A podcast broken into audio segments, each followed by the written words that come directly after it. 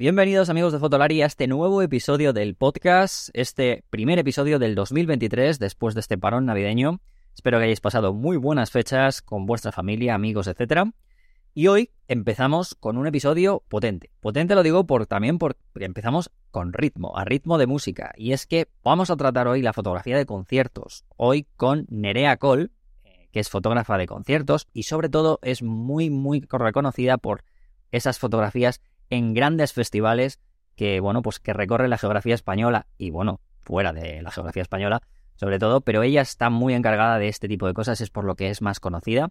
Eh, y no voy a desaprovechar la oportunidad para ver o para hablarle o preguntarle incluso de temas polémicos que han pasado estos años, ¿no? Como el tema de esos derechos abusivos que plantean algunos cantantes y demás. Y cómo lo ve ella, entre otras cosas, se lo voy a preguntar porque yo sé que ella, aparte de ser fotógrafa autónoma para medios, también es muchas veces encargada del equipo de fotografía de estos festivales como el BBK, Arenal Sound, el FIF, etcétera. O sea, quiero decir, estamos hablando de una persona potente dentro del gremio y aparte de cómo trabaja y nos cuenta anécdotas e interioridades, vamos a intentar, eh, bueno, pues meter un poquito, apretar las tuercas a ver qué piensa ella, ¿no? Que está siempre ha estado en ambos dos bandos, digamos, o ambos dos lugares y a lo mejor pues nos puede dar esa visión bastante interesante. Y después, pues viene Iker. Iker con su sección, que hoy me ha dicho que tiene algo preparado para mí, un poco ahí en la que me quiere meter el dedo en la llaga. Eh, estoy un poco preocupado, no sé qué leches quiere hacer y que me quiere meter a mí, porque yo normalmente apenas hablo en su sección. Pero bueno, a ver qué tal.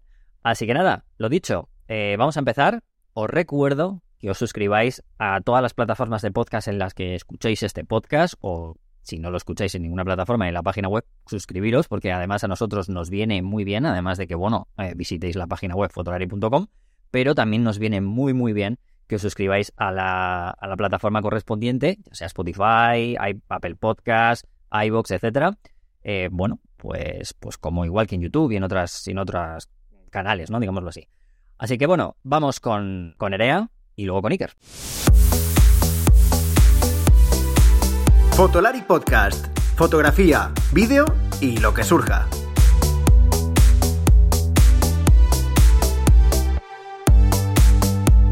Con Rodrigo, Iker y Álvaro.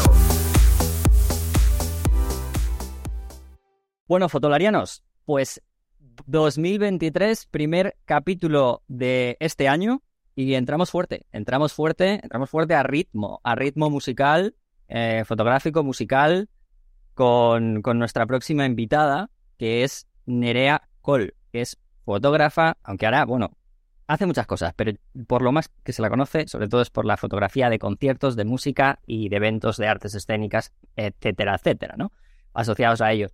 Así que lo primero, voy a saludarla. ¿Qué tal, Nerea? ¿Cómo estás? ¿Qué tal? ¿Cómo estás? Muy bien. Encantada de estar aquí. Nada, bueno, pues mil gracias por aceptar la invitación nuestra de, esta, de, este medio de locos, como siempre digo, eh, que al final pues tocamos de todo. Y me parecía muy interesante, ya contacté contigo hace tiempo, eh, primero porque a nosotros eh, una de las cosas que tenemos siempre en la recámara y es porque, oye, nosotros hacemos mucha autocrítica, yo soy el primero, y aunque siempre intentamos decir que vamos a intentar traer a más fotógrafos, al final por, por, la, por el día a día, por toda la rapidez por la que vamos, muchas veces no, no, no, no, lo hacemos. Y de verdad es que va, va en mi autocrítica, porque sí que es verdad que yo sí que traigo a muchas fotógrafas, he traído bastantes, pero creo que debería traer a más. Y, y bueno, lo primero, eso, ¿vale? Mi autocrítica. Así que esto lo primero. Y dos, porque me apasiona la música desde hace mucho tiempo. Me ha gustado, nunca he hecho fotografía de conciertos prácticamente, pero sí he visto a muchos compañeros hacerla. Y desde que descubrí tu trabajo, hace ya bastante tiempo, eh, dije, tengo que traer a Nerea aquí para que nos hable no solamente de la parte más, no sé, vamos a decir, comercial de la fotografía, de conciertos y demás, sino también un poco de ese punto más humano, que es el que sobre todo tratas, tratas tú. Bueno, te voy a preguntar algo que para que la gente te conozca y que, bueno, incluso yo un poco más. Em, ¿Quién es Nerea Cole? De, dónde vienes, de dónde sale esto, cuál es tu pasión por la fotografía, cómo coges una cámara por primera vez. Pues em, es bastante progresivo y diría hasta orgánico eh, el, cómo ha sucedido todo. Eh, yo eh, estudié algo X porque no sabía qué quería hacer con mi vida algo por no quedarte quieta. y mm, el tema es que en esa transición de acabar de estudiar y tal, estaba muy desmotivada y con falta de ganas de hacer algo que me apasionara como muchos en, ciertos estados de nuestra vida, ¿no? Sobre todo en cierta edad. Entonces, eh, voy a trabajar con mi padre después de eso, que es constructor. y siempre cuento esto porque fue como un momento de transición rarísimo, que no entendía por qué estaba ahí, pero aprendí mucho de cómo funcionaba un negocio, de cómo tratar a un cliente y de cómo llevarlo a cabo. ¿no? Eh, eh, lo importante que era el trato, la economía, la gestión y todo esto. De ahí, eh, yo, bueno, yo adolescente he siempre bailado, pero de una manera más aficionada, aunque sí que he hecho algunos trabajos y alguna gira y tal, pero nunca decidí volcarme completamente en ello. Entonces, después de haber trabajado con, con mi padre, descubrí que la dirección y la producción me gustaba mucho. Y qué mejor que redireccionarla a donde más cómoda me sentía y sentía donde, que era mi lugar, ¿no? Que son las artes escénicas. Entonces me puse a producir artes escénicas. Entonces, claro, ya, tenía un poco el bagaje de estar en stage, en escenario. Eh, de este lado, meterme en toda la parte de la estructura interna de cómo desarrollar y hacer viable un proyecto. Y ahí, cuando hacíamos la producción y ya no nos quedaba pasta para hacer absolutamente nada más, había que vender el espectáculo. Entonces, claro, entre el vestuario, la, el diseño de luces, ¿no? O sea, toda la producción, no quedaba dinero para, como mucha gente sabe que deja esta parte de comunicación para el final, y no quedaba dinero para hacer fotos y vídeos y entonces vender realmente el producto. Iba a decir, lo, estamos vendiendo muy bien, ¿eh? Lo estamos vendiendo muy bien.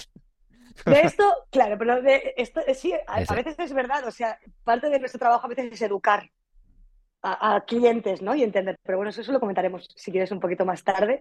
Nada, simplemente eh, me gustaba la fotografía, tenía una cámara reflex X, o sea, una cámara de, bueno, que te, que te la compras porque viajas y te apetece hacer algo mejor. Y, y, cuando intenté hacer las fotos de algo que yo tenía muy, muy masticado, muy entendido, que sabía que se estaba compartiendo, qué tipo de emoción quería provocar, por qué estábamos hablando de este, de este tema, vi que era imposible, o sea, que, que yo no era capaz de ninguna de las formas de sacar una fotografía primero nítida, técnicamente viable y correcta y sobre todo muchísimo menos que, manifestara la sensación que queríamos compartir a través de este espectáculo. ¿no? Y, bueno, mira, sí me frustró que a los tres meses mm, dejé la productora y decidí, y decidí eh, que quería volcarme absolutamente en, en hacer fotografía de artes escénicas, que había encontrado una manera, un lenguaje nuevo en el que me sentía muy, muy, muy cómoda y, fue una intuición muy fuerte porque bueno, ya tienes 23, 24 y ya, pues ya vives sola, ¿no? Ya tienes tu coche, ya, ya tienes como tu vida un poco y era un poco decir, me tiró a la piscina, pero es que fue un impulso que de verdad no pude frenar. O sea, sabía que era ahí. Y, y, nada. Eso sí, ser autodidacta a nivel de fotografía, sí que hice un par de cursos intensivos para masticar y tal, pero, pero hice muchísimas fotos en un año, todo el día, hasta que, hasta que, bueno, encontré un poco mi, fórmula. Vale.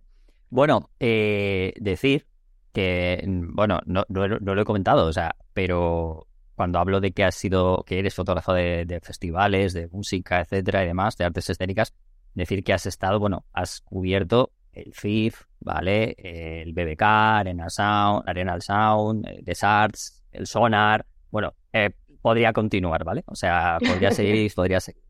Y además, eh, desde hace un año y medio o así estás colaborando con Canon, ¿no? Con, eres Canon Pro Master o algo así me parece que es. No, me, no me pegues porque nosotros muchas veces decimos Canon, otra vez es Sony. A nosotros nos dicen Canolari, eh, Canon Lari, luego Sony Lari, porque, pero es que no, no sabemos todo. Yo no me sé todos los nombres de todos los o embajadores y demás, pero vamos, sí, ¿no? Canon Pro Master es, ¿verdad? Exacto, sí, es, al final es una manera de colaborar eh, con, la marca, hay distintos niveles, pero bueno, sí es una cosa más interna de ciertos requisitos que nos pedimos mutuamente, pero no, es tan importante. Sí, bueno, también con esta idea de que falta mucha presencia femenina en el sector, cada vez estoy más contenta porque estamos más visibles, porque yo llevo ya casi 10 años en esto y te aseguro que hace 10 años no estaba como, como ahora.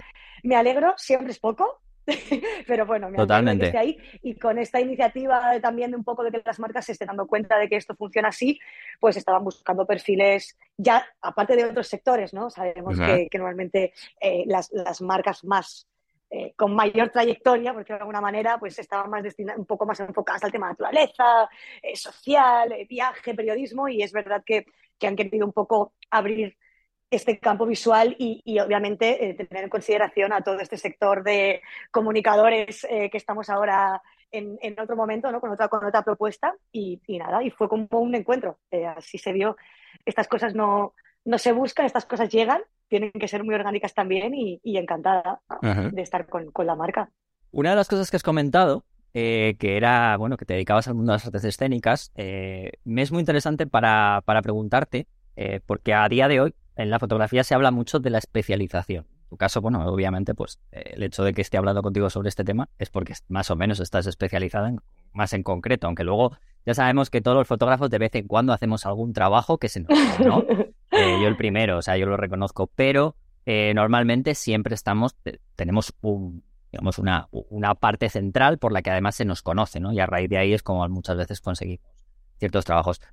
Eh, tú que vienes de ese mundo de artes escénicas, no haciendo fotografías en él, sino dedicándote a él, em, te quería preguntar cómo influye el conocer esos mundos desde manera, de manera interna, ¿no? O sea, estar dentro de ese mundo para luego poder dedicarte o especializarte fotográficamente o en vídeo, en cualquier tema, digamos, artístico, ¿no? En el que, por ejemplo, tienes que documentar eso. Em, a ti te ha ayudado mucho, porque siempre me gusta preguntarlo. los fotógrafos al final, muchos de, eh, muchos de nosotros, la mayoría de las veces no, no, no hemos empezado queriendo ser fotógrafos, hemos estudiado otra cosa o hemos hecho otra cosa y hemos acabado en este mundo. No como ahora, que mucha, mucha gente más joven, que sí que es verdad que empieza, pero en aquel momento no. Así que ¿Tú crees que ayuda y que eso es un plus? A ver, yo creo que tiene, que como toda la vida tiene una parte positiva y una parte negativa. Yo como persona y mujer positiva eh, no pierdo el tiempo en, clavarme en todo lo no negativo, ¿no? Pero considero que en, mi vida y en, y, en, lo que a mí me toca, súper sí. ¿Y por qué? Eh, creo que esta visión eh, sensible a las emociones, que al final las artes escénicas es a través de ciertas disciplinas compartir historias a través de las emociones, ¿no? O sea, creo que, va todo unido. Creo que es justo lo que en un cierto momento hizo que mi trabajo pudiera ser distinto.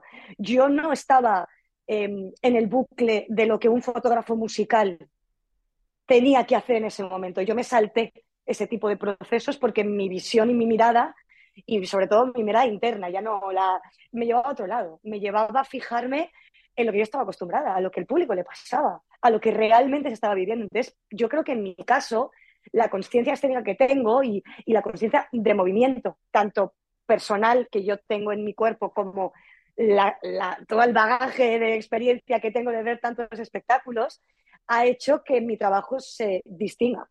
Entonces, creo que eh, especializarte te hace llegar un poquito más lejos, te hace profundizar más y creo que tu trabajo puede ser todavía más personal y por otro lado también te puede encasillar. Aunque hagamos cosas que, eh, ciertos trabajos que tal, es verdad que hay veces que, que, en algún momento de repente quieres hacer otras propuestas, pero como no estás en ese campo, pues igual tampoco te llegan tantos clientes.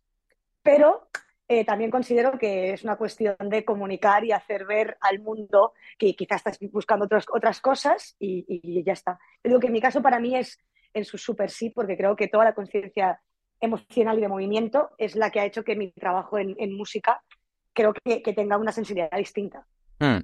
Em, sobre todo me, me, doy cuenta de, yo que además veo muchos trabajos de hace muchos años, veo trabajos de, todo, desde hace, desde hace muchos años de trabajo en otros países, desde vivido en otro país, en Estados Unidos, y, y una de las cosas que, que, veía mucho en fotografías de conciertos, hace ya cosa de 9, 10 años, era, y además a los que he asistido yo, por ejemplo, en Europa, como Alemania y demás, hace ya 10 años o 12 años, era ese plus que normalmente los fotógrafos de música en este país normalmente no tenían, que era eh, siempre se dice que es mirar detrás de la cámara, ¿no? O sea, hacia donde está mirando el, el realmente Yo el digo músico. El, date la vuelta, es Exacto. date la vuelta. Date la vuelta, ¿no? Entonces, eh, hablando de hablando de tu, fotografía es muy de esto, ¿no? Me imagino que tiene busca ha buscado mucho esto, aparte de hacer fotografías a, los a los propios cantantes, músicos y demás, ¿no? Como podemos ver en el portfolio.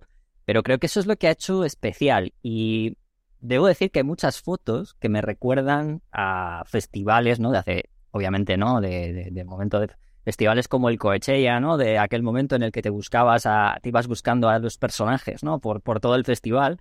Y eso yo creo que el hecho de, de que hayas podido, digamos, documentar el, el, festival gracias a la organización y demás, ¿no? Te ha permitido, ¿no? No como me imagino que otros compañeros que no les queda más remedio que, digamos, de hacer la foto a lo mejor al, al cantante o al músico y, y demás, ¿no? ¿Puede ser? Pues no estoy de acuerdo en eso. ¿Ah, no? Porque, por ejemplo, no, o sea, decir, sí en, en, en el tema de, lo de, la, de, de, que te recuerde a, a esto, pero me refiero al, al, que la gente esté como condicionada solo a estar en el, en el, en el concierto. Cuando tú tienes un acceso a un festival, eh, tú tendrás un encargo si vienes de prensa o, o bueno, no sé, del medio o, o, de tu cliente, ¿no? marca o lo que sea, banda o lo que sea. Pero tú tienes el acceso al festival y tú uh -huh. estás dentro del festival con la cámara. Entonces también considero que hay cierta comodidad. Ah, no, no, me refería a eso, que no, no digo que ah, no. Vale, no, disculpa. no, sí. No, no, no, sí, vale, claro, vale. claro, obviamente, me refiero a que esa es la gran diferencia que has tenido. O sea, que por ejemplo, gente como que habéis hecho ese tipo de fotografías, porque muchos de los fotógrafos se dedicaban a hacer eso, ¿no? No, no, no iban más allá. Vale, vale, lo había, lo había entendido. No, no, no, no. El tema, el tema es que, que cuando yo empecé a hacer, a hacer eh, fotografía, o sea, yo realmente la primera vez que fui a un festival eh, a, a, hacer fotos fui por un encargo de una revista que iba a hacer una crónica eh, que estaba vinculada con el festi y ahí me pidió, eh, bueno, que hiciera, aparte de unos conciertos, eran un par de días. Fue un Arenal Sound, pero creo que fue el primero. O sea, o sea, hace muchísimo tiempo ya. Entonces yo recuerdo que me pidieron un encargo de día y medio, dos días, y yo me puse el reto de quedarme todos los días e intentar hacer un reportaje completo que yo consideraba que era un, un resumen de la vivencia, porque yo estaba acostumbrada a hacer esto en mis otros trabajos, ¿no? Entonces, eh, justo eh, yo recuerdo que el equipo de fotografía, porque yo estaba, pues ahí estás como muy atento, ¿no? De quién hay, dónde suben, cómo lo hacen, ves las redes, las crónicas, qué fotografía han hecho, cuál he hecho yo, cómo puedo mejorar, ¿no? Y todo esto. Eh, que solo hacían una crónica al final del día o un resumen de, pues, 10 fotos de, de, los conciertos. Y yo, pues, igual había visto ese concierto en otro festival y, claro, la gira de la banda es la misma, quiero decir, el vestuario, las luces, la propuesta de gira, visualmente y si el stage es negro con un trust y no... O sea, al final, tú no, tú no distinguías realmente si tú estabas en ese lugar o no. Entonces a mí eso me pareció como un poco de... Es que podría haber sido la foto de la semana pasada. No, no, no, no sé por qué la volvería a hacer igual entonces. O sea, -huh. tampoco es una tontería, ¿no? Entonces eh, intenté ampliar esa visión, sobre todo haciendo especial por la gente que estaba allí casualmente en esa época Instagram nada, era Facebook, entonces yo pues acababa ese reportaje, lo publiqué todo en Facebook y eso que te clavabas en, en etiquetar, ¿no? A, a, la marca, a la revista, a todo. Y, y, y, y este festival, o sea, este, esta productora vio que, claro, que lo que tenían se quedaba un poquito corto y que esta parte de retratos le llamaba la atención. Y entonces a partir de ahí empezaron a llamarme, pero yo fui, la primera vez fui a hacer un lote, aparte de ese equipo que solo hacía música, de, de este tipo de fotografía. Sí, bueno, porque aquel... a partir de ahí un poco... Dime, dime. No, te, te, decía que claro, que en aquel momento yo creo que sería como algo más, eh, no es como ahora, ¿no? Que el tema del eh, lifestyle o el tema de cuenta la historia, ese storytelling, ¿no? Que puede tener, ¿no? El, el, festival. Es como cuando te comprabas una, Nada, una revista de, de, música, ¿no? Que tú lo único que veías era fotos de conciertos, era la, la foto de, lo, de los músicos, ¿no? Exacto. También tenemos que decirle que, que la comunicación eh, humana, social en general en ese momento tampoco estaba enfocada a la experiencia como ahora, que está en, en, en hacerlo súper individual y hacerte sentir a ti que estás allí y que, claro. o que quieres vivir eso, ¿no? O sea, to, todo tiene que ver, ¿no? Es, es, una progresión. Pero, pero así era. Entonces, me digo, pues me pareció un poco de. Podría ser la foto de la semana pasada. O sea, no, esto no tiene ningún sentido. Y eh, nada, a partir de ahí fue un poco. Te voy a preguntar, ya que, hablamos de, ese, ¿no? De ese cambio también fotográfico. Aparte del cambio fotográfico, ha habido un cambio que tú ves, palpas y has palpado seguro desde que comenzaste, que es cómo ve la gente, ya que me interesa mucho esa parte, ¿no? Esa conexión humana que tienes tú con la gente que fotografías. Y más allá del propio músico, que luego te preguntaré algo sobre ellos, pero eh, sobre todo la parte de las personas que estamos en los conciertos, ¿no? eh, viviéndolo. Eh, ¿Cómo se vive un concierto? ¿Qué, qué, tú que has fotografiado desde hace ya unos 10 años, más o menos, o por ahí, eh, 10, 12 años, la diferencia, cómo hemos cambiado las personas cuando vamos a un concierto, cómo lo vivimos, qué hacemos con respecto a cuando empezaste tú a, cómo es ahora. ¿Qué, palpas tú? ¿Qué diferencia? Sí, eh, para empezar es, es, como estamos en otro universo paralelo, así es muy drástico, ¿no? Eh, antes, de las primeras veces que yo me da vuelta, así que así justo lo llamo, ¿no? Date la vuelta y mira a ver qué está pasando. Eh, bueno, la gente realmente se sentía un poco más cohibida. Me gustaba trabajar con distancias focales un poco más largas, porque si la gente me ve, aparte de que no me gusta que me vean, eh, hacerles la foto, porque siento que ya rompe un poquito la magia de la verdad de lo que la persona está sintiendo en ese momento. Todavía en ese momento era un poco más impactante porque la gente no estaba tan acostumbrada a que en el día a día hubieran tantos retratos propios de tu vida entonces se cohibían un poquito más. Entonces trabajaba con distancias focales un poquito más largas para evitar que esa persona dejara de vivirlo. Es verdad que eh, antes, eh, da igual el tipo de persona que sea, si más efusivo, si más tranquilo tal, estabas conectado 100% en el concierto. Y ahora no es así. Sí, no. Ahora es como un aliciente más a tu momento. Ahora, eh, yo antes, siempre lo digo, hacía fotos de manos arriba y ahora hago fotos de teléfonos encendidos. Claro. Eh, yo, yo entiendo, o sea, yo, yo sé por qué pasa esto, obviamente soy, estoy dentro de, la ola, ¿no? Todos sabemos que, si la story, que queremos compartir y demás, pero eh, sobre todo hace tres años, un poquito antes de, que llegara la pandemia, también porque los festivales cada vez están también más destinados a gente más adolescente. O sea, antes es verdad que, que, no había gente tan, tan joven, 16, 18, en conciertos, había gente un poquito pues más de, pues, no sé, 20 y picos, tal, y es otro tipo de vivencia. Entonces, todo esto, todo esto, eh, este cóctel ha hecho que ahora estén mucho más en cómo van a sacarte en la foto o en cómo tú estás compartiendo esta vivencia que realmente en vivirla. Es verdad que hay festivales, tardes de público, edades y que esto varía. Pero yo tengo que decir hoy en día que hasta el año pasado, hasta en un Viña Rock, que llevo haciéndolo ocho años, ya los punkis me posaban. Hasta los punkis.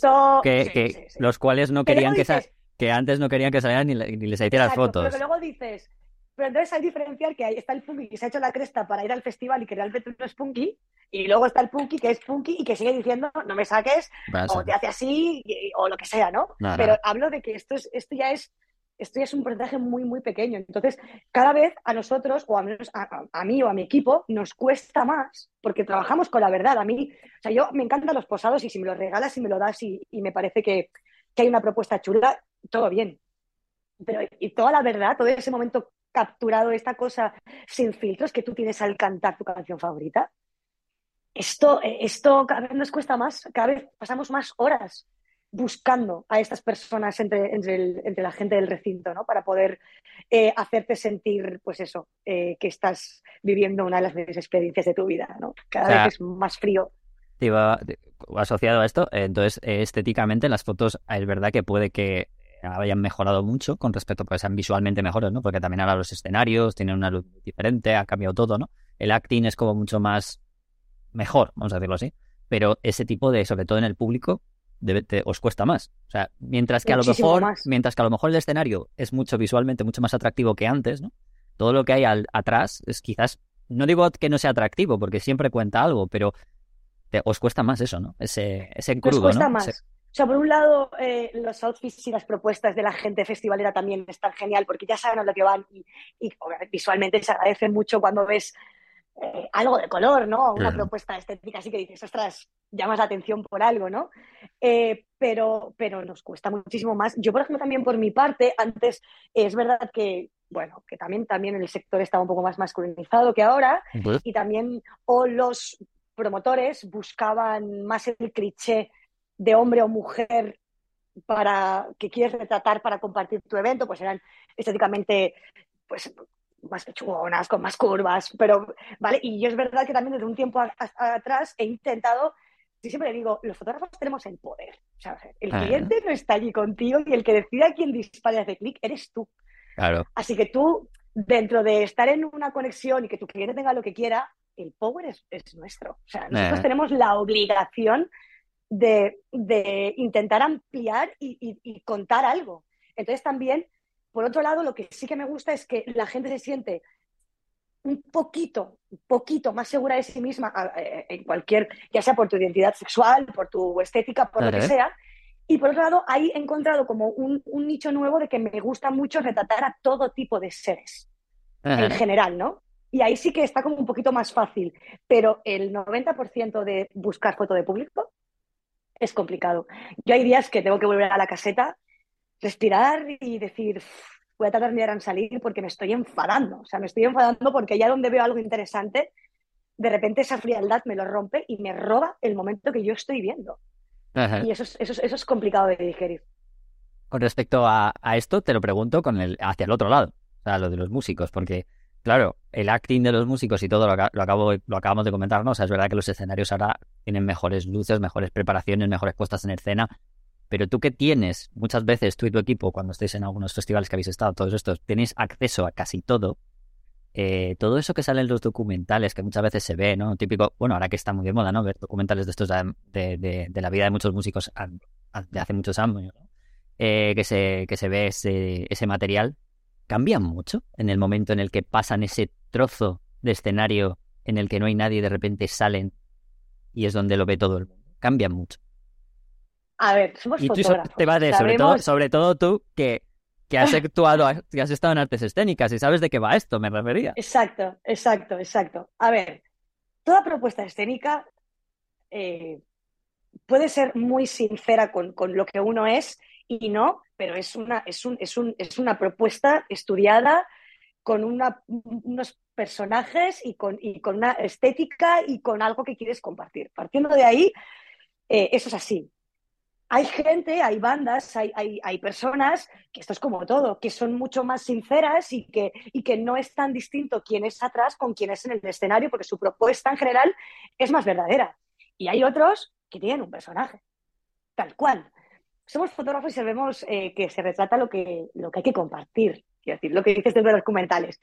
Y la criba que habrán hecho para que esos no. estén dentro del docu o no. Pues claro, pero lo mismo. te decía antiguos justamente por eso, porque ya hay algunos que ya han fallecido o ya no se dedican a eso. Entonces ya no les importa que ese material, digamos, salga a la luz, ¿no? Porque... Salga. Pero en tu caso, decía lo de, ¿veis diferente porque tenéis que documentarlo de manera distinta? ¿O tenéis ya esa idea de, cuidado, no sea que lo que saque pueda haber problemas?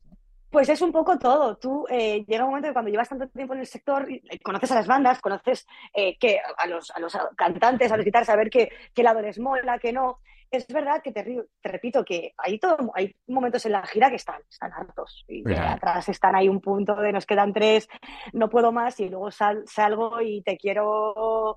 Valencia es el mejor concierto. Y otros que, que sí que son real. Eh, sí que cambia, pero también creo que, que hay, también hay un momento ahora, a nivel, por ejemplo, fotográfico, eh, cada vez hay más exigencias para retratar. Y esto está vinculado con lo que estás diciendo. Si yo no quiero que se muestre algo de una realidad de, la banda o lo que sea, eso también a veces está vinculado a yo quiero aprobar las fotos que salen mías. Yo no dejo que los fotógrafos se pongan en un lado porque ese lado no me gusta.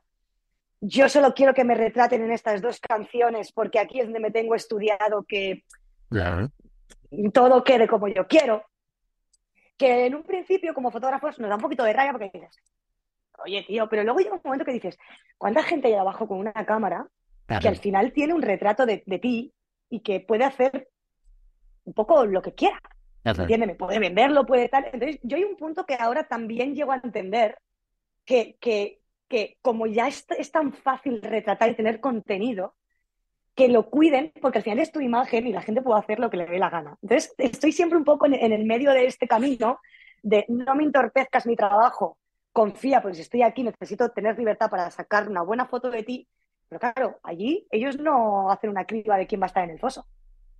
Claro, no te lo... Hay un punto que también, que también entiendo eso. Te, lo decía con respecto a la pregunta esta que te iba a hacer de los de, que últimamente, eh, durante estos últimos, sobre todo después de la pandemia, ¿no? Incluso un poquito antes, eh, ha habido algunos, digamos, algunas polémicas con respecto a algunos derechos de, las imágenes que había que firmar por algunos fotógrafos en algunos conciertos, ¿no? De hecho, aquí en Fotolari hemos sacado algunos artículos sobre eso. Y, es, es sin ver un poco tu postura, ¿no? Porque además tu postura eh, de ser fotógrafa autónoma o trabajando para a lo mejor algún medio en algún momento como cuando trabajas para el festival, ¿no? Porque, eh, ¿cómo ves esa, esa diferencia, ¿no? O sea, creo que cuando trabajas para un festival me imagino que a lo mejor es diferente el tratamiento con respecto a esto o no. Sí, es diferente más que nada porque eh, en el momento que tú trabajas para el festival es como que si dijeras que tienes bandera verde. Es decir, el que tú lleves el anger de organización implica que tienes todos los checks. O sea, nadie te va a mm, mirar de no te pongas por aquí, no sé que hay unas exigencias técnicas o de stage, que esto eh, ya es para todos. Eh, hay mucha más libertad. Cuando tú vas eh, con, para un medio para prensa, aparte de las tres canciones, o una, o las cuatro últimas, o ya se verá, es verdad que hay veces que hay bandas que quieren pasar por el filtro de, de que ellos revisen. Me parece, creo que hay cosas lógicas y cosas que se, que se, que se exceden. O sea, yo me acuerdo un feed, eh, no sé si fueron unos Red Hot, que dices, vamos a ver, eh, soy la fotógrafa, entiendo que no hayan aquí 700 fotógrafos, pero bueno, ciertos medios, los fotógrafos del festival, te acaban de pagar una pasta por el caché, eres cabeza de cartel, ¿en serio no vas a permitir que los del festival hagamos y que trabajar desde torre? Me parece que hay cosas que son extremas y estúpidas. Porque además si tienes la conexión con el manager y el festival, tú siempre puedes echar un vistazo y revisar el contenido y realmente ver si tienes algún temita de que no quieres que se vea algo, pues hacer ese filtro. Pero, pero hay otras veces que también lo entiendo. O sea, de repente 70 cámaras eh, sacándote así ah, en tu peor versión, pues imagino que tampoco a nadie le viene bien. O sea... Eh, y cuando trabajas para, para un festival, en este caso, te voy a poner un caso, eh, ¿cómo es en sí el flujo de trabajo que tienes? ¿Cuál es el flujo de trabajo? Tienes que enviar, me imagino, porque a ver, todo esto es tan... Tu trabajo es prácticamente como un periodista en ese instante, ¿no? Y más en la época en la que vivimos, ¿no? las cosas para, para, el momento en el que está, ¿no?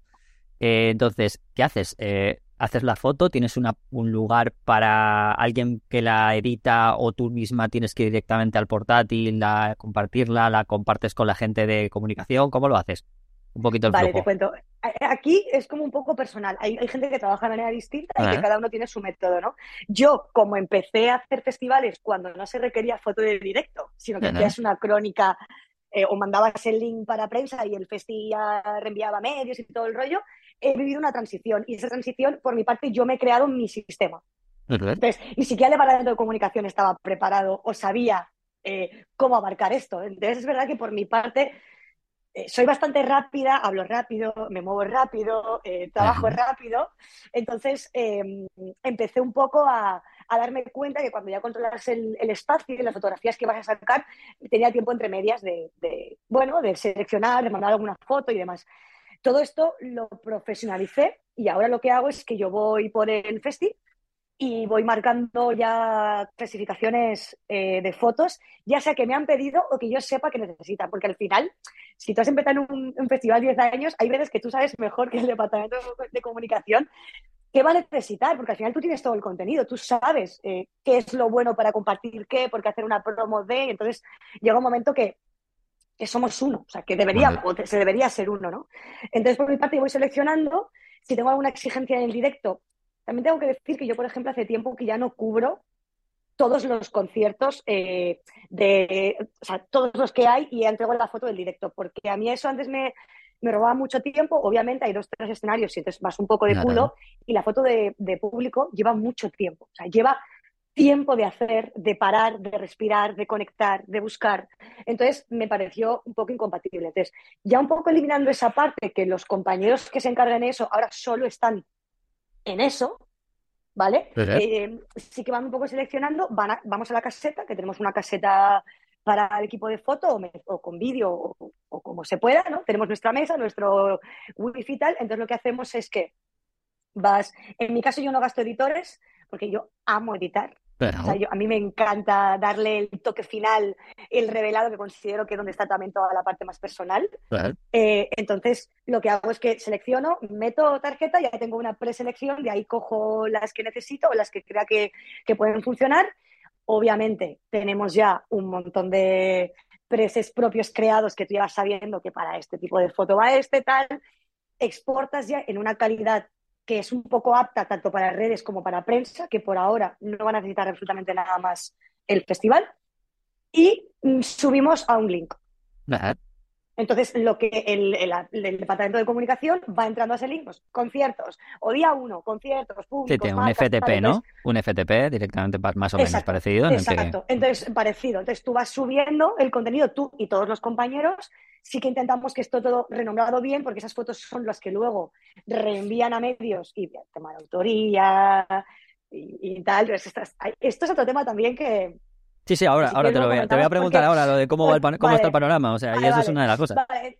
Entonces, nada, y a partir de ahí eh, ya está el lote y, comunicación ya de todo, porque de repente igual un, yo hago una general de este concierto y, la persona que está haciendo el concierto tiene los retratos, pero de repente igual para que el feed o la comunicación no sea muy repetitiva, tienen margen para escoger. Entonces, la idea es que tengan por lo menos cuatro o cinco fotos de cada momento para que ellos puedan componer y comunicar con los posts y las ideas que tienen en mente y justo ahora, que era la última, la última pregunta antes de preguntarte alguna cosita más tuya interior, es esto. Eh, ¿Cómo ves el panorama actual? Eh, ¿Qué fallos consideras o qué se están saltando a la torera que a lo mejor hace tiempo pues era más complicado o lo que sea? Como por ejemplo esto de los de los de, de, no nombraros en los créditos, por ejemplo, ¿no? Que es una cosa muy habitual, no solamente me imagino que en fotografía de conciertos, sino mucho en prensa y demás, ¿no? También está muy a Creo que en la fotografía en general. En general. O sea, creo que esto es, esto es eh, genérico para todo el sector. Eh, yo creo que todos tenemos, repito, la obligación como fotógrafos y amantes de ese sector de cuidarlo, de, de, también entender que eh, todo esto va muy rápido y que hay veces, no los profesionales, que mucha gente no tiene la información o no se sabe. Y yo considero que hay que tener el tiempo, la paciencia y el amor para comunicarlo e intentar que todo esto se sepa y que llegue un momento que no haya duda. Eh, yo por mi parte, eh, con los festivales no hay tanto problema. Ellos etiquetan nuestro contenido. El problema es sus colaboradores que habrán firmado no sé qué, que a mí esto me, trae, me da igual, eh, sus marcas, sus bandas, sus que parece que, que como es del festival, esto no tiene autoría. Y al final yo siempre digo que el festival nos paga para poder usar nuestro contenido, pero el contenido no es del festival. No, bueno, los, derechos son tuyos. Al fin y al cabo, bueno, o, del fotógrafo, no deja de ser eso. Exacto. Sí, pero que muchas veces hay compañeros que ni siquiera tienen. O sea, e, esta idea es la que tiene que cambiar en la cabeza, que, eh, que tú no tienes que pedir. O sea, obviamente, igual que yo no puedo vender con un rostro de un artista, aunque sea mío, por los mismos derechos, esto es, esto es al revés. O sea, el festival realmente o el cliente, a no ser que sea un trabajo exclusivo, que entonces también que lo paguen, ¿vale? Eh, lo que hace es pagarnos un caché para poder usar nuestro contenido, pero el contenido siempre es nuestro, por lo tanto, cualquier colaborador, marca o patrocinador está totalmente obligado para empezar a ver qué vas a compartir y a ver qué has firmado con mi cliente, porque si no es difusión del festival, no lo puedes compartir. Esto, esto es lo primero. Porque igual si mi cliente sí que ha firmado contigo que te va a pasar 15 fotos por el patrocinio y obviamente mi trabajo es darle ese contenido, yo ahí pero si no tiene nada que ver con esto, yo he visto webs hechas, carteles eh, con, mis fotografías de festivales, pero así, eh, en marcas, en prensa, y en ningún momento ni nadie me ha consultado ni nadie me ha etiquetado. Entonces, claro, aquí pues te toca eh, lidiar con tu enfado de este lo dejo pasar, en este lo denuncio, a este le escribo un mensaje. Yo tengo plantillas en Instagram de mensajes con grados de enfados. Y depende de para quién vaya. ¿No? Y según quién la liga y quién no, pues mando uno, porque yo te digo, tengo plantillas. Y esto, esto hay que hacerlo, esto hay que hacerlo, esto hay que, si se pasa y no lo hacen bien, compartirlo y que todo el sector lo comparte, diga que este cliente no está haciéndolo bien, esto hay que hacerlo porque es cuidarnos a nosotros, es que no nos queda de otra. Y entonces, entre vosotros, los que hacéis fotos más allá del cliente, que me imagino que muchas veces esto es como todo, ¿no? El cliente, por mucho que pida la foto, muchas veces no sabe de nada y no, no cuida esto, pero entre los fotógrafos que estéis trabajando en festivales, en música, ¿os pisáis mucho o sois muy compañeros? Pues la verdad es que hay de todo. Eh, como todo, hay, hay, por un lado, o sea, es que a veces siento que, que el ego y el compañerismo hay un punto central que no está mal, o sea, que, que, hay que equilibrarlo. Está bien que tú pelees porque tu foto sea la que se vea, porque al final es, es, es, es pues una plataforma para que te vean, es que te conozcan, pero también considero que la forma es, eh, es todo. Yo personalmente eh, la vida sin compañerismo no la entiendo. Yo soy más siempre con gente que me suma. Que de repente esto hace que me pique a veces, digo, oh, no he conseguido yo esa, tal, pero siempre desde un punto muy sano, o sea, de, que me motive y de que me haga ser mejor. Al igual que considero que es al revés. Para mí la gente que va de manera individualista intentando pisar, si me preguntan el próximo año si va a entrar, mi opinión va a ser el humano primero y luego el fotógrafo.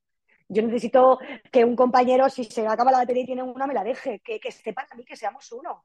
Es un lugar donde no controlamos nada, es un directo. Aunque tengamos mucha información, no sabemos qué va a pasar. La única manera de llegar a hacer un buen trabajo es que todo el equipo, tanto de fotografía como de comunicación, esté realmente unido y entre todos nos avisemos, nos nutramos, nos pidamos una mano. Oye, ve tú que no llego. Oye, yo no entiendo de otra forma. Igual que con otros compañeros, incluso de prensa que van para otros festis, yo sí puedo meterles tal, porque luego me echan una mano. Creo que, es, más para todos, es sumar. para mí de otra manera. Genial.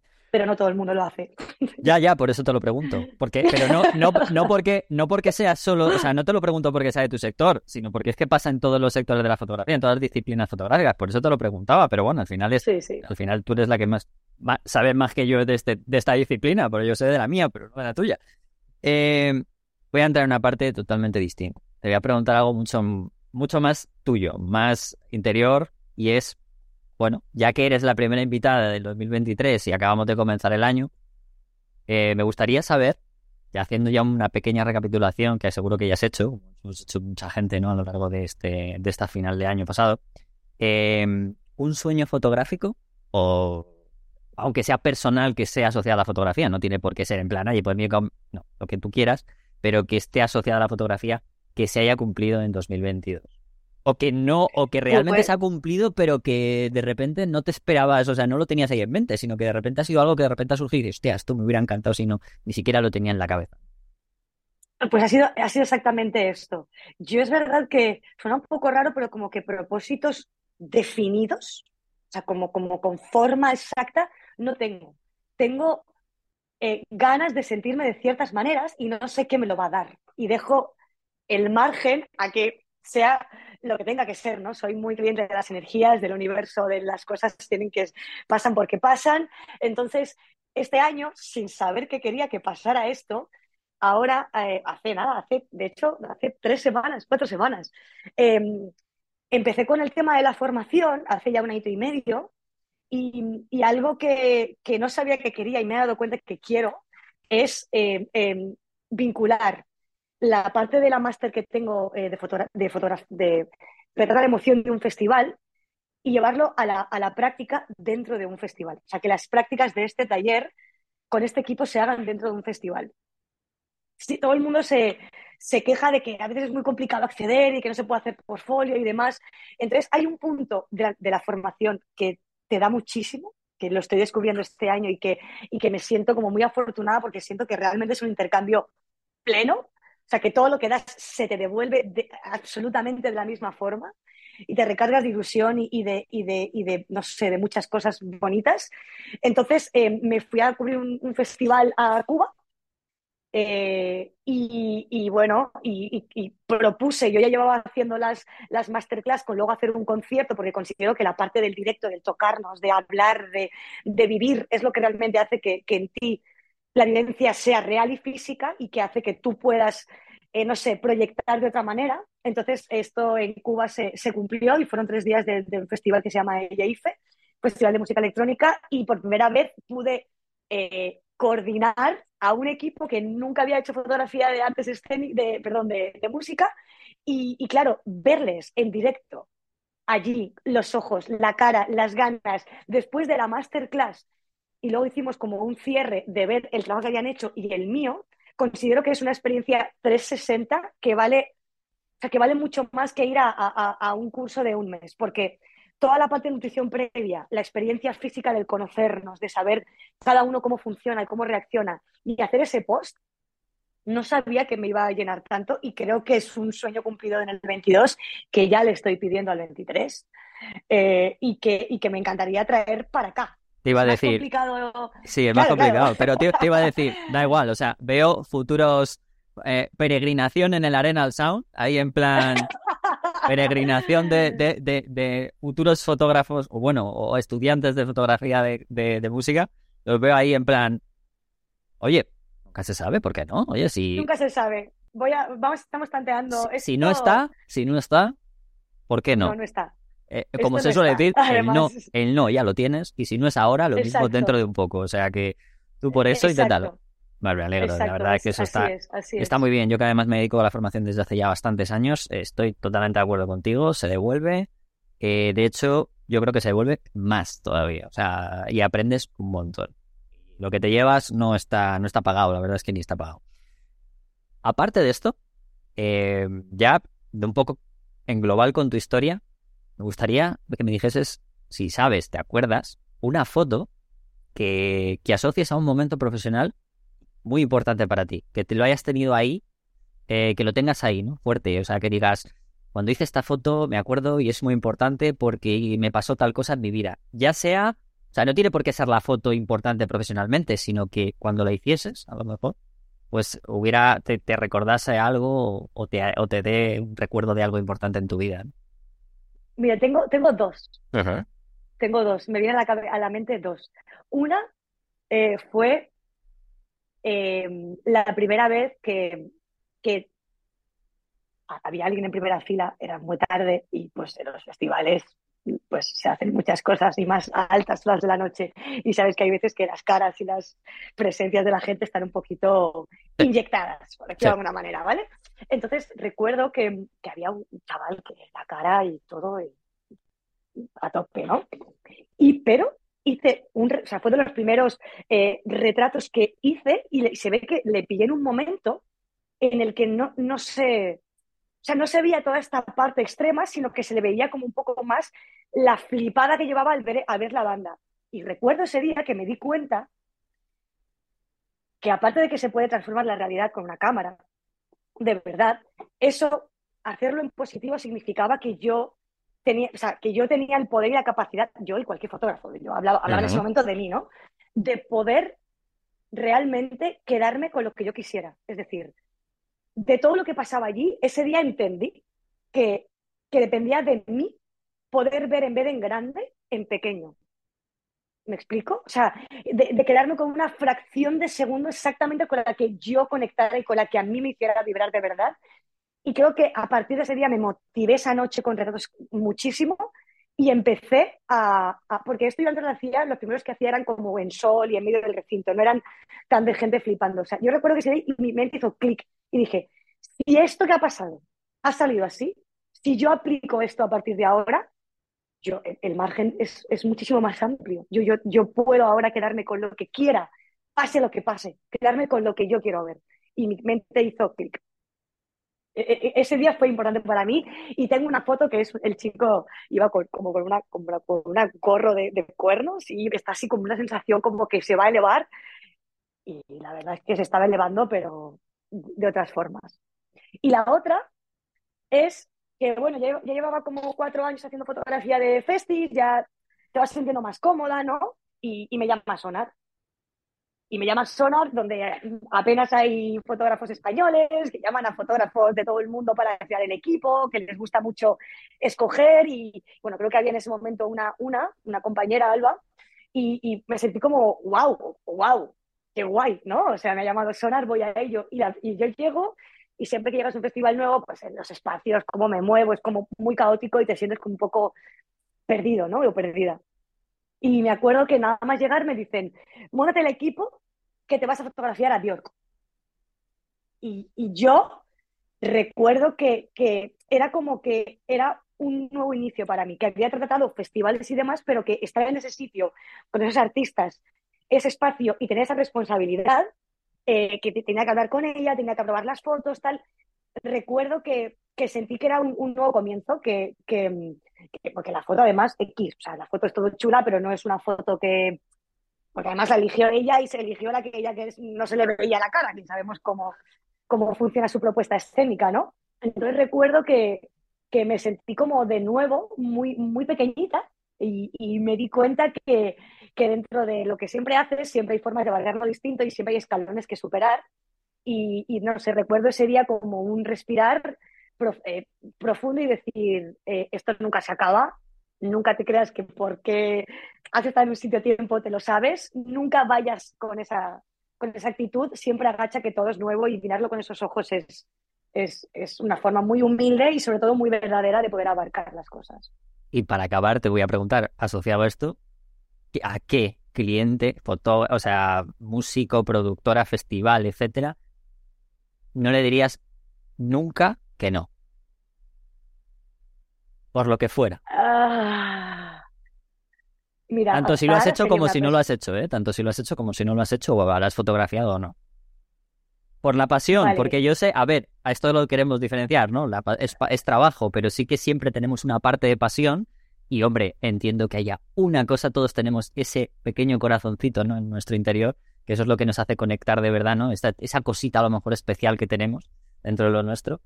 ¿A qué? O no le dirías que no, o que te gustaría, o que te gusta, o que directamente si te llamaran irías, pero vamos, tirarías todo directamente lo que estás haciendo para salir. Pues soy más de mm, conocer. No Ujú. idolatro a nadie eh, y más sabiendo cómo funciona esto. No, te iba a Eh, decir, no por idolatrar, no, no. sino puede ser alguien que Espera, conozcas, sí, ¿eh? sí, iba a decir. deja- déjame, de- sí, sí, por eso. Como, como no suelo ser una persona que sin conocer a la persona me llegue a llenar, me puede gustar Ajá. la propuesta musical, pero yo, a mí, yo tengo que enamorarme de las personas para trabajar Ah. con ellas. O sea, es- eso es lo que realmente me hace sentir, se me ponen los ojos llenos de agua, ¿no? Que digo, ah, este es mi sitio, más allá de que seas el top o no. Ajá. Eso no, no me importa. Confío en tu, en tu, en tu persona, ¿no? En, en- en lo que me llega de ti. Entonces, no lo diría, aunque tengo bandas y grupos que me encantaría trabajar, pero prefiero tirar y responderte por alguien que conozco, por alguien que, ¿Ves? Que, que sé que me hace sentir bien, por ejemplo, y es una persona que nunca le diría que no, sería Azar. ¿Me sale? Por, por, por como artista lo que ha vivido, por la trayectoria que ha tenido, porque me siento identificada, porque he trabajado con ella, porque, porque me gusta lo que cuenta y me gusta cómo es atrás y cómo es delante. Y me hace sentir que, que estoy donde tengo que estar. Ah, muy bonito. Desde luego, o sea, por eso te preguntaba la- eso, ¿no? Porque no tiene por qué ser alguien nuevo. No, la idea era también porque yo también soy muy de, antes de decir que no a algo, me gustaría ser cosas en las que realmente conocemos, ¿no? Porque hay cosas que conoces que muchas veces cuando las pierdes, ¿no? Es cuando realmente te- mucha gente se da cuenta de lo que tienen. Y creo que el valorar eso por encima incluso de cosas que no conocemos y que idolatramos, es, a veces es un pequeño error. No digo que siempre, pero que a veces es un pequeño error. Así que está muy bien la respuesta. Eh, bueno, me voy a despedir, pero antes te quiero preguntar una cosa. Sé que, Dime. sé, sé, no, no tiene nada que ver personal ni nada, simplemente es una cosa que está muy de moda.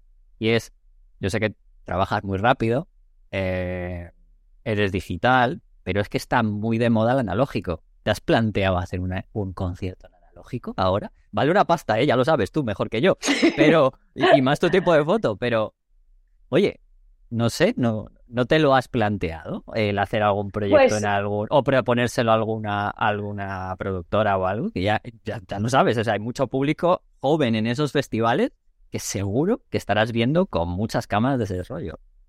Por supuesto, por supuesto. Hay un tema, o sea, la respuesta es sí, pero es verdad que yo ya nací como fotógrafa en la era digital, entonces es verdad que a nivel personal no tengo un vínculo tan fuerte como, como, como gente, y también mi trabajo es tan de directo y es tan de tal que, que es verdad que es complicado, pero sí, yo este año, obviamente tengo cámaras analógicas, obviamente sí que hago y he hecho en mi, en mi día a día foto analógica, pero este año sí, justo tengo el reto de dispararme cuatro o cinco carretes en algún festi. Más que en algún festi, quiero hacerme como igual tres, cuatro o cinco fotos en todos los festis. ¿Me explico? O sea, como sí, hacemos sí. yo igual un resumen de cinco o seis fotos eh, de cada festi y hacerme, pues, no sé, unas 60 fotos, yo qué sé, de un resumen. O sea, que sí que es el año, es el año en el que me apetece, así que te las compartiré cuando llegue ese momento. Joder, pues sí, encantado, porque a mí, a mí nosotros en, en Fotolari últimamente estamos, eh, bueno, a ver, no es que nos, no es que sea nuestro tema central, por supuesto, pero yo que además sí que empecé aprendiendo en la, en la era analógica, eh, a mí me llama mucho la atención eh, cómo estás viendo este cambio, ¿no? A ver, cambio. A ver, que también hay que decir que es muy residual. Tampoco Sí. vamos a... eh, ya sabes que cuando algo es muy de moda resuena mucho y parece como que somos más que otra cosa, son más que otra cosa, pero pero no deja de ser, sobre todo en un ambiente como el que muchas veces trabajas tú, sí que ese ambiente residual es donde mucha, hay un porcentaje muy alto que está ahí en ese tipo de festivales o en este tipo de tipo de Mm. público, gente, por eso te lo preguntaba. Pues eh, nosotros en breve vamos a hablar con, con una, uno de unos, bueno, un laboratorio con el que somos muy amiguetes, que está en Valencia y que es Carmencita Lab, ¿vale? Y, y, vamos, vamos, a, vamos a hacer un, un, episodio dentro de poquito, que ya han, estado aquí. ¡Qué guay! Pero, vamos a hacer uno hablando de cámaras analógicas, de, de, de, cuáles molarían ahora, cuáles molan, cuáles son auténticas joyas, esas cosas, lo, lo veremos justo, pues no sé si será este siguiente o en, dentro de un par de, episodios hablaremos con ellos sobre eso, así que... Eh, pues. Muy bien. Pues nada, Nerea, ha sido un placer conocerte un poquito más, saber un poco más de tu tema personal, hasta cierto punto, porque tiene nosotros no nos gusta meternos en nada personal que no tenga que ver con la fotografía, pero sobre todo que tengas asociación y tu trabajo profesional y, bueno, que sigas haciendo tan gran trabajo porque la verdad es que lo haces muy bien y que sigas fluyendo y que sigan surgiendo un montón de cosas. Así que ha sido un placer tenerte en Fotolari a, vosotros por, por, pensarme y por sobre todo eso. Este es el toque para que tengas a más mujeres. Aquí empezamos el 23 con esta... Con esta no te quepa duda. también ahí te pido... Voy a estar atenta también yo. No, no te quepa duda. Debo, debemos debo, debo decir que, a ver, nosotros sí que, si te fijas, siempre traemos gente, estamos siempre pendientes. De hecho, hemos, hemos sacado, por ejemplo, un vídeo ahora en tu mochila, eh, de mi mochila, que es donde eh, analizamos los trabajos de lo que lleva en la mochila un fotógrafo demás, de una, de una mujer. ¿Vale? Pero, pero es verdad que todo el equipo nos hemos propuesto, de hecho en el último podcast del final de año lo hicimos, ¿no? proponernos todavía ir un poquito más, porque es verdad que con las prisas a veces en los medios sobre todo nos pasa que tenemos que cerrar artículos o cerrar cosas y a veces se nos va y cogemos lo primero. Y es verdad que siempre, siempre, aunque nos fijamos, siempre es bueno hacer autocrítica para, pues eso, para saber que las cosas tienen que siempre ir a mejor. Y siempre que. Yo aquí he traído muchas, muchas mujeres, ¿eh? Pero no deja. No es. No está de más seguir siendo haciendo autocrítica cuando hay que hacerla. Por eso lo digo, ¿eh? Por eso te lo decía.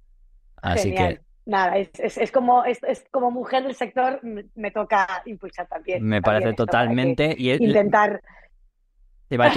mejor, que, mejor que vosotras no lo sabemos nadie, o sea, que los hombres, o sea, que es mejor que lo digáis vosotras antes de que yo diga nada, porque al final yo no tengo ni idea. Por mucho que quiera, la voz es vuestra. O sea, que, la que se tiene, las personas que tienen que quejarse de verdad, yo, yo puedo decir cualquier cosa, pero las personas que realmente lo saben sois vosotras. O sea que te lo agradezco igualmente y acepto, acepto, tanto yo como el equipo aceptamos siempre la crítica. Eso tenemos una mujer, ¿eh? Tenemos una mujer y también critica, ¿eh? No te pienses tú que no lo hace. Así que no te pienses que Nada, Emma, lo hace. Eh, me ha, encantado, como te he comentado antes, hay preguntas que no me habían hecho y que, y que me ha gustado mucho estar aquí y participar y formar parte de este super podcast. Muy bien, pues nada, pues hablamos, estamos en contacto y espero verte pronto en persona. Chao. si no en los festivales. Seguro, seguro. Chao. Hasta luego.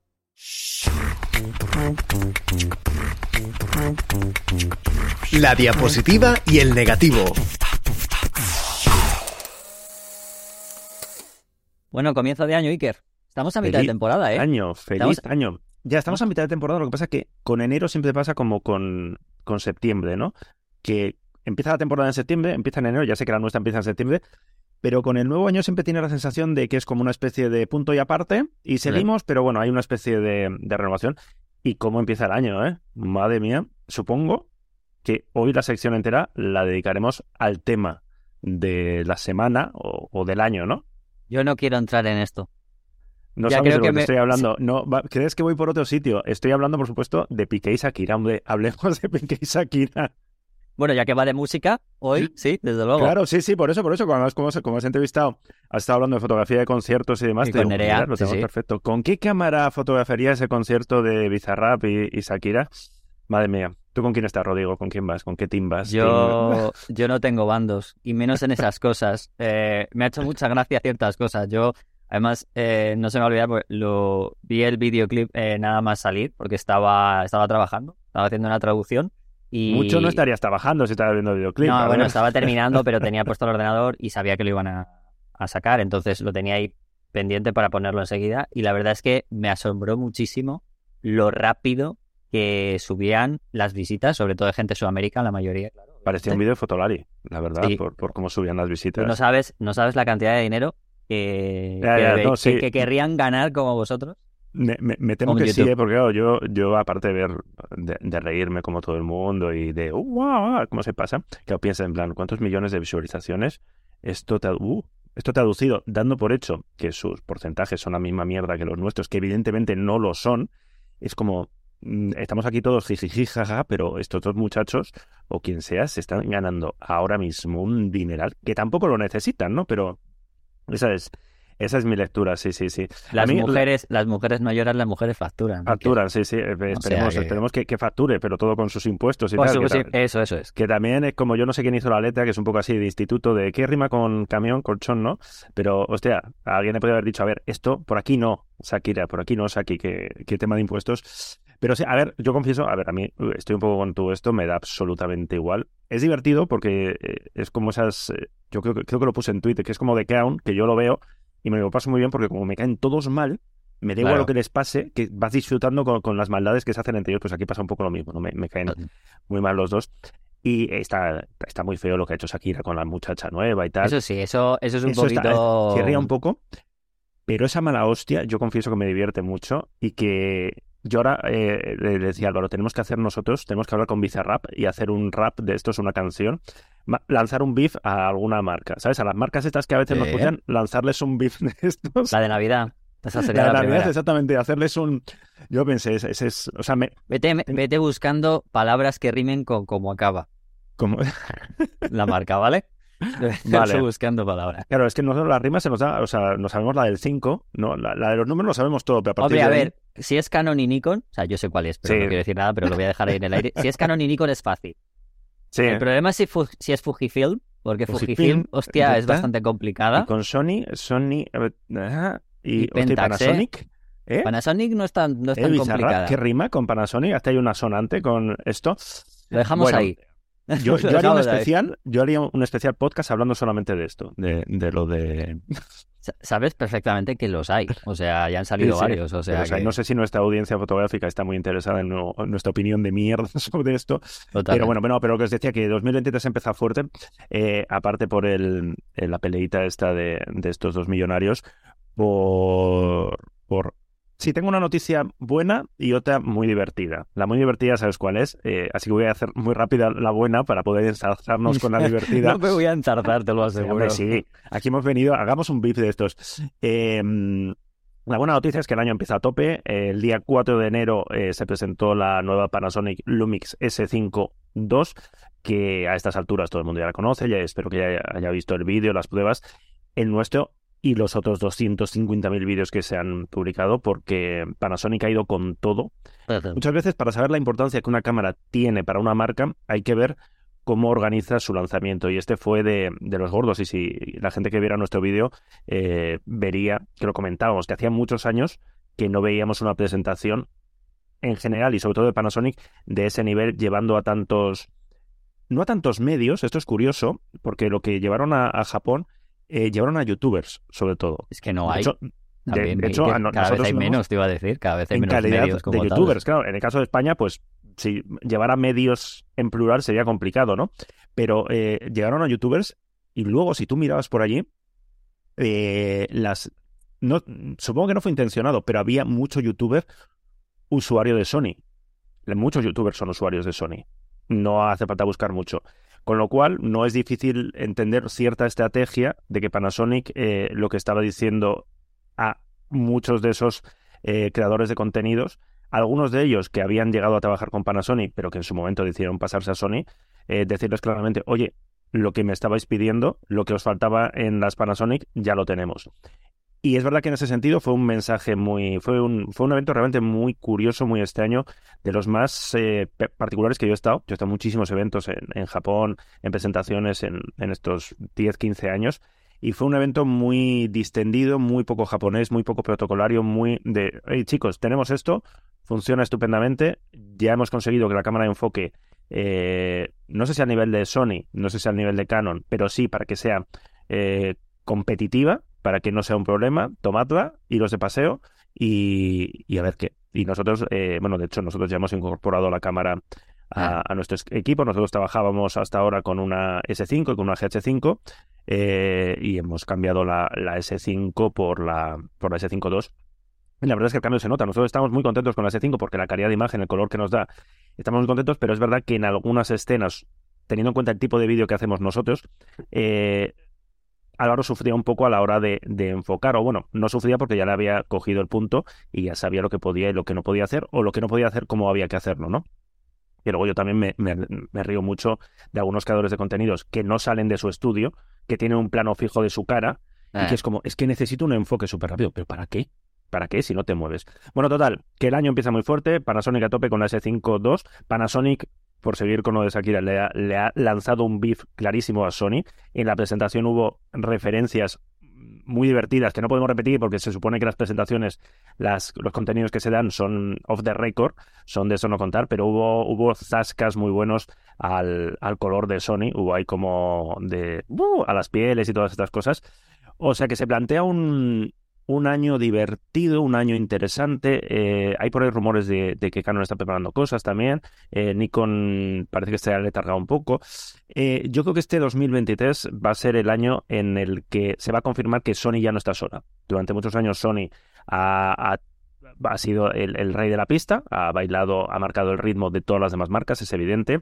Se ha posicionado de una forma muy fuerte y las demás han ido a remolque. Bueno, pues yo creo que hemos en los últimos años hemos visto como Canon y Nikon se han puesto las pilas, ahora Panasonic, Fujifilm con las H2. O sea, yo creo que este 2023 va a ser un año muy, muy entretenido en el sentido de, estas competiciones que durante un tiempo eran absurdas, ¿no? Porque tú hacías, a ver cuál enfoca mejor Sony, ya está, es que no hay nada que discutir, enfoca mejor Sony, punto pelota, ¿no? Hasta que llegó la Z9, la R3 y tal.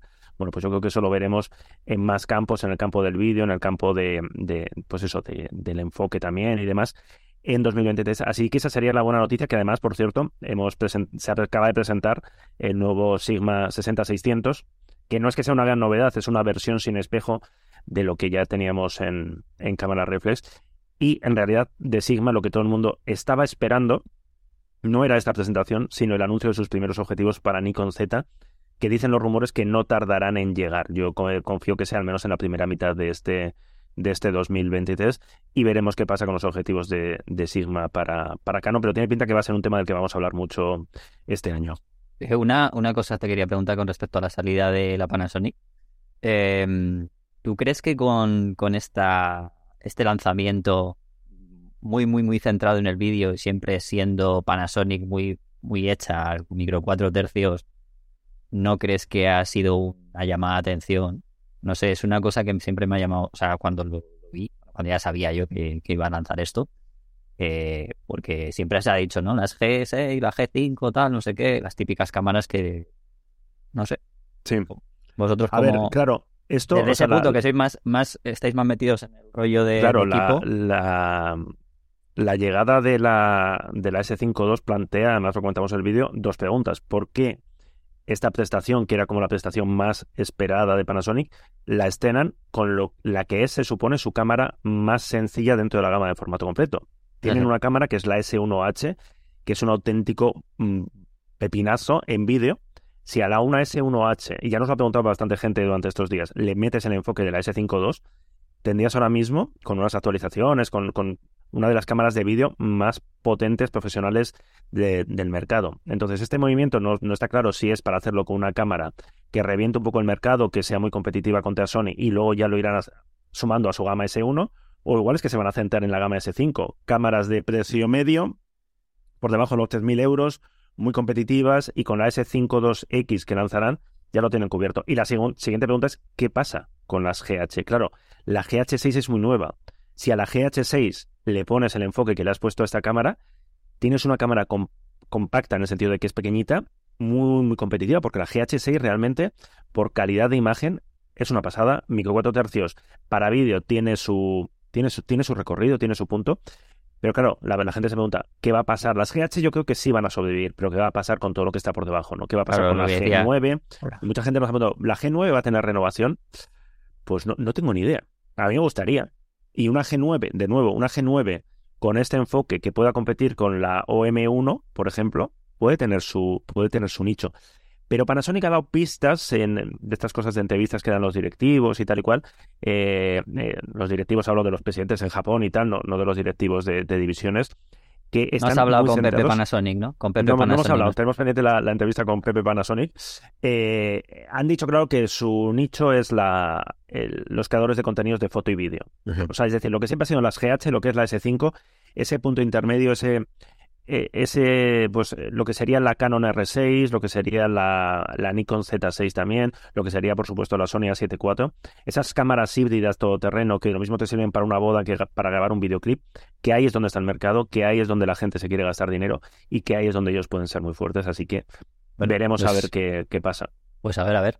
Pinta bien, ¿eh? Desde luego, pinta bien. Pinta bien, sí, sí, o sea, pinta bien porque es, eh, bueno, Panasonic, o sea, tenía su gama S y tiene una gama de ópticas espectaculares, es parte del sistema, eh, del sistema L donde está metido, muy interesante, Sigma. Claro, eh, esto fue, una cosa curiosa en la presentación donde estuvimos, era una presentación de Panasonic, nos invitó Panasonic y demás, pero en la propia presentación había un stand de Sigma.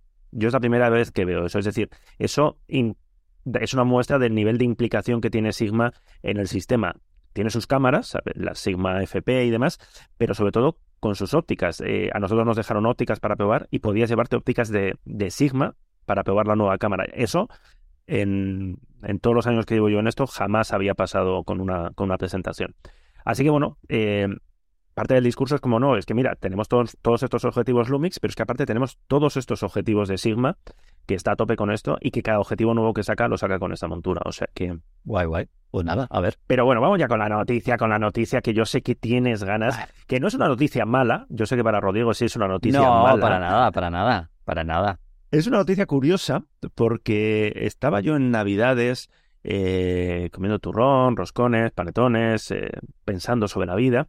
Y leí en una noticia en un medio especializado en marketing eh, que Canon que una agencia de comunicación, Walter Thompson, no me acuerdo cómo se llamaba, eh, voy, a buscarlo mientras eh, hablo.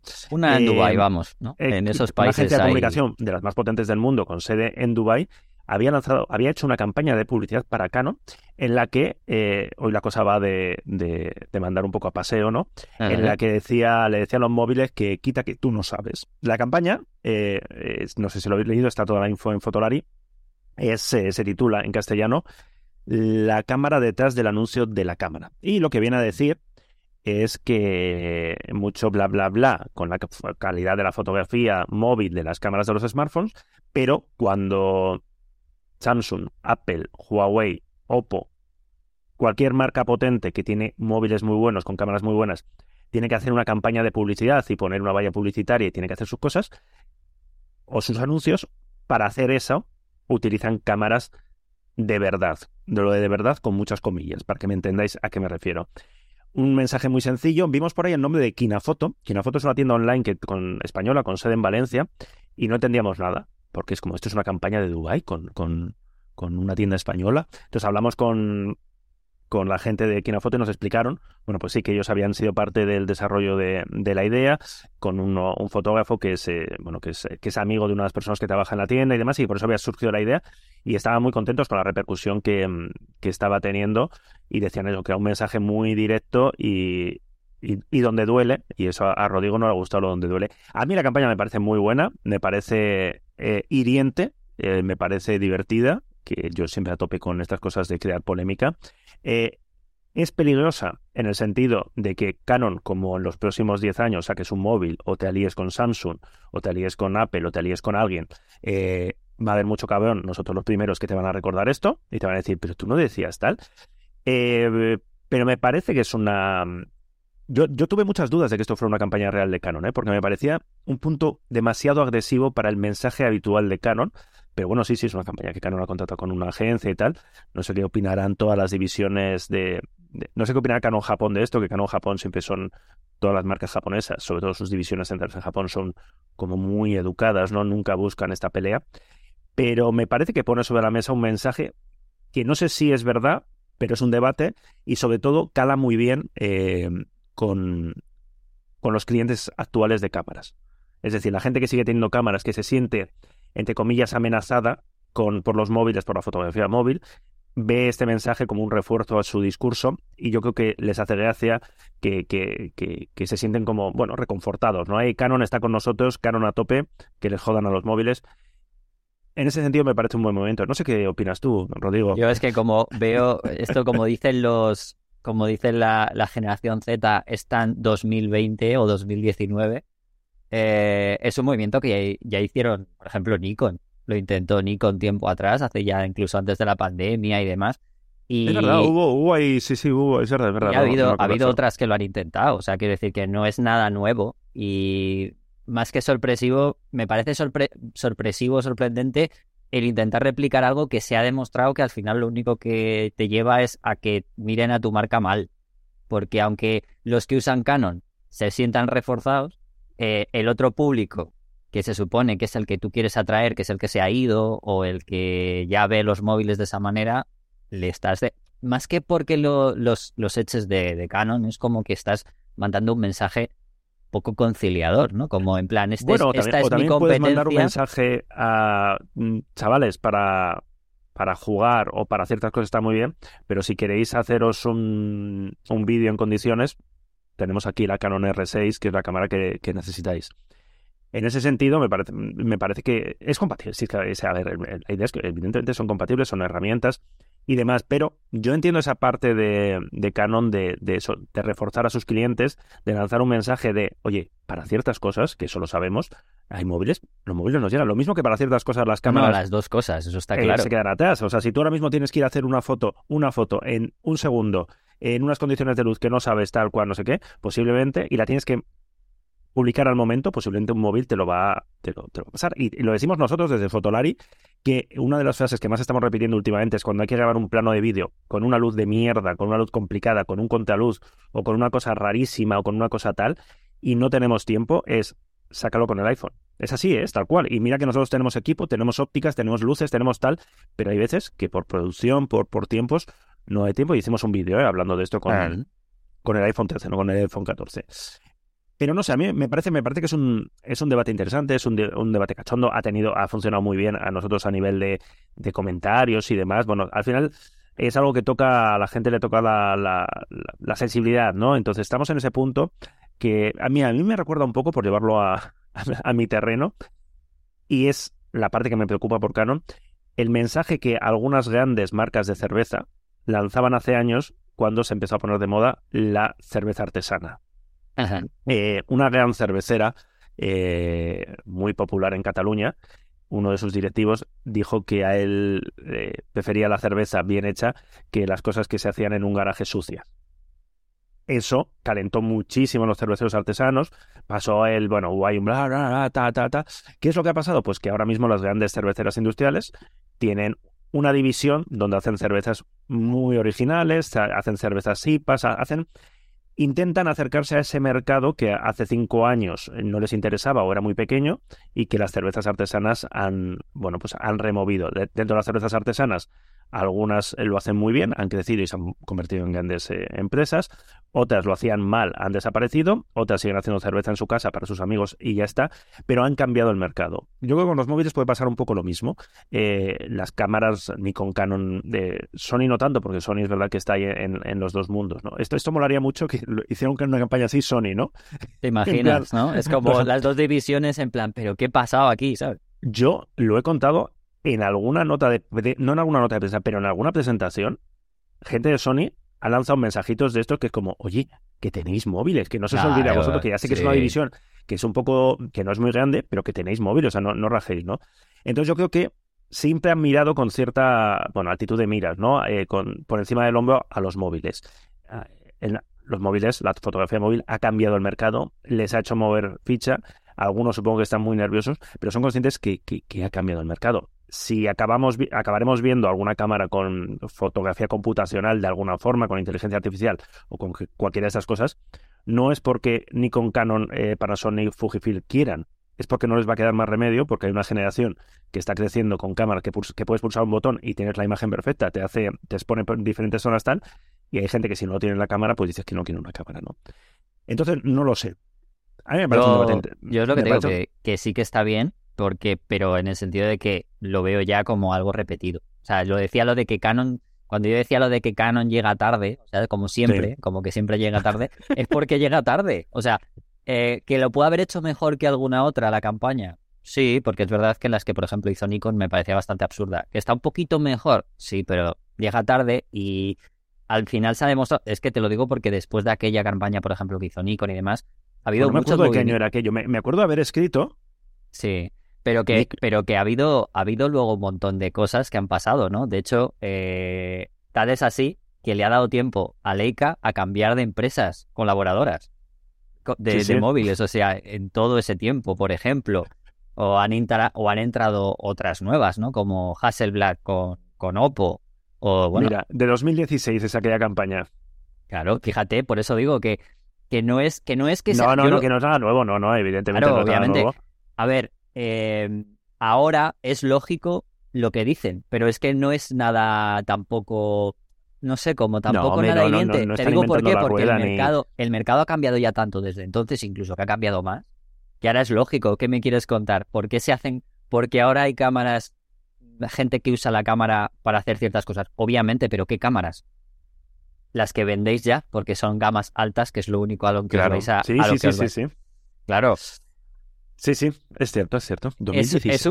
es que es un poco hacia donde iba yo cuando decía esto. No, yo soy el primero que yo uso cámaras para hacer muchos trabajos y sigo haciendo las dos las dos cosas y defiendo ambos mundos y creo que son totalmente, vamos, Hostia, o sea, mira, eh, estaba buscando eh, eh, Nikon Against Smartphones Campaign, he, he buscado en Google, y por cosas del, del SEO he llegado a una cosa que se titula eh, Tres razones por las que las cámaras reflex y sin espejo son mejores que los smartphones, smartphones y siempre lo serán. Dios. bueno, Madre pa- mía. para, para que veas, o sea, por eso sí, yo en ese sentido ya sabía, no, Canon llega tarde, pero porque sé que Canon nunca lo ha hecho, entre comillas. De hecho, me parecía raro porque aquí, por ejemplo, en España, Canon no se ha metido con los No, smartphones. no, De hecho, ha Sí, sido... Yo cuando vi la campaña empecé a rascar en plan de no me lo creo, no me lo creo. Entonces, bueno, al, al final, antes de publicar, confirmamos que efectivamente era una campaña real, que había una agencia que estaba, que estaba publicada, que en Dubái se está...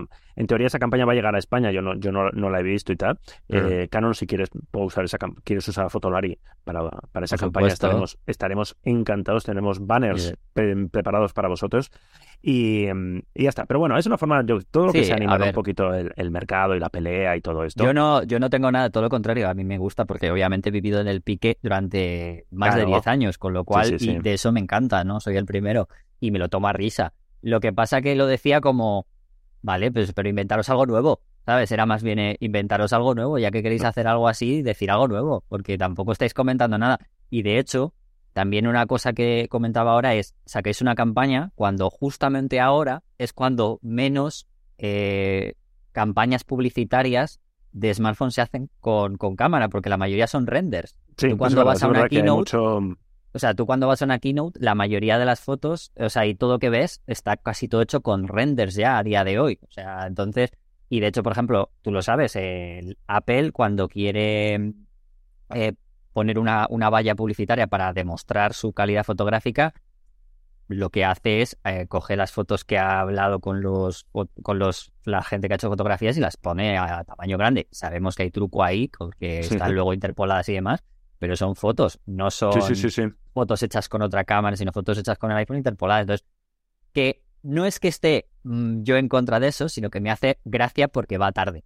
La manera en la que lo hacen es como, esto ya lo han intentado, darle una vuelta, por favor, si queréis hacerlo para, no sé, darle salsa al asunto. Usar, llamarnos a Fotolari que para buscar, otra cosa no, pero para buscar bronca con las marcas, somos Eso es. Tú, por tú, nos dicen, quiero pelearme con tal marca y te hacemos un plan de marketing perfecto. Hablando de, de peleas y de móviles y de marcas, en los próximos días, eh, eh, no está grabado, pero lo- yo creo que lo vamos a grabar la semana que viene para publicarlo pronto. Eh, tenemos una comparativa que va a ser muy, muy no, divertida. no me lo digas, no me lo digas, que yo lo sé. Ferrari versus Twingo. Tenía que acabar O sea, así, lo siento. Es que O sea, si ahora mismo, si algún medio de coches ahora mismo no está publicando un vídeo que sea una comparativa eh, de, de esta un Ferrari con Twingo, están perdiendo una oportunidad de, de oro. ¿Va a ser un Ferrari contra no, va, va a ser va a ser un Ferrari contra un Tesla, podríamos decir. ahí para- está, ahí está. sí. Y ojo, ¿eh? Ojo porque mm, tiene que ver con esto de, de- vamos a vamos a comparar una cámara con un smartphone. Y y pues, hostia, ¿eh? Hostia. Bueno, no, no adelanto más cosas. No adelantar. Bueno, señor. Que nos hemos enrollado un montón, ¿no? Para variar. No, pues está bien, hombre. Había ahí una polemiquilla, estaba chula. Dos, dos, y demás. polemiquilla, la de Shakira. verdad, dos, dos. verdad. Hemos acabado con la que hemos empezado, o sea que. Sí, sí. Bueno, pues nos, nos, nos, vemos, en dos semanitas. En, dos semanitas, ¿vale? Un abrazo. Un abrazo a todos, chao. Justo después de besar, a bailar. Fotolari Podcast. Fotografía, vídeo y lo que surja. Con Rodrigo, Iker y Álvaro.